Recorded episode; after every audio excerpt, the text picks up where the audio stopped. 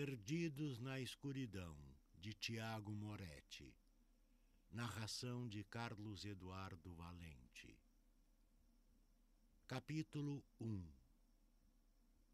Do décimo terceiro andar, Gabriel podia ver boa parte da cidade de São Paulo. Sentia a brisa fria do vento de outono tocar seu corpo, que se equilibrava sentado de forma imprudente na mureta da sacada de seu apartamento. O vento lhe empurrava contra a queda mortal, como que lhe aconselhando a não cometer um ato tão triste. Acabara de ler um bilhete sem sentido, escrito por sua noiva. Ele não a teria levado a sério.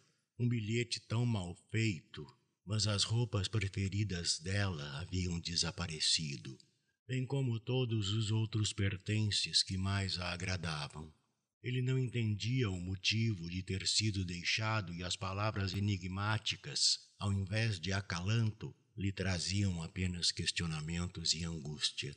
Estava no auge de sua vida com seus 24 anos, formado em educação física pela Universidade de São Paulo, onde também trabalhava. Estava mais do que em forma, jogava basquete e praticava karatê.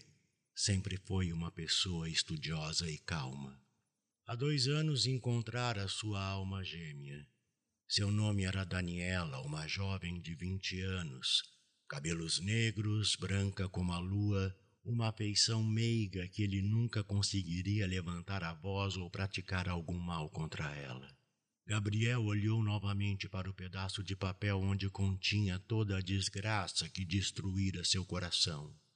As lágrimas rolavam de seu rosto e despencavam até a praça de recreação do condomínio, em uma queda de treze andares.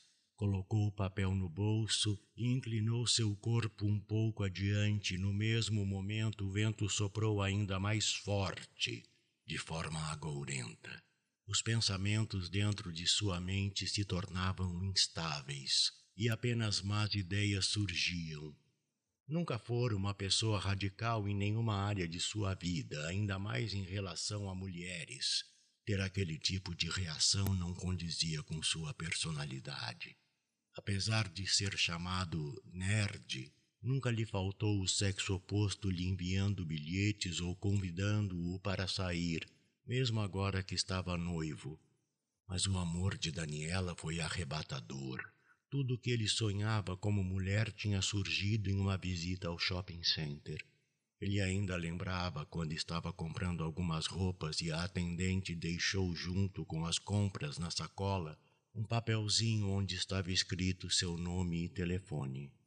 A saudade tomou conta do seu peito.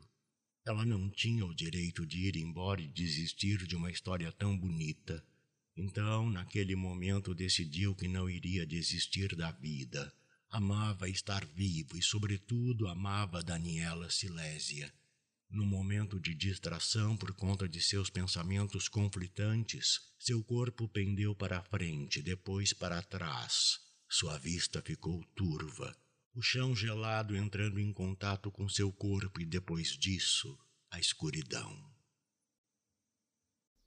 Na próxima semana, acompanhe mais um capítulo de Perdidos na Escuridão, um livro de Tiago Moretti, narração de Carlos Eduardo Valente.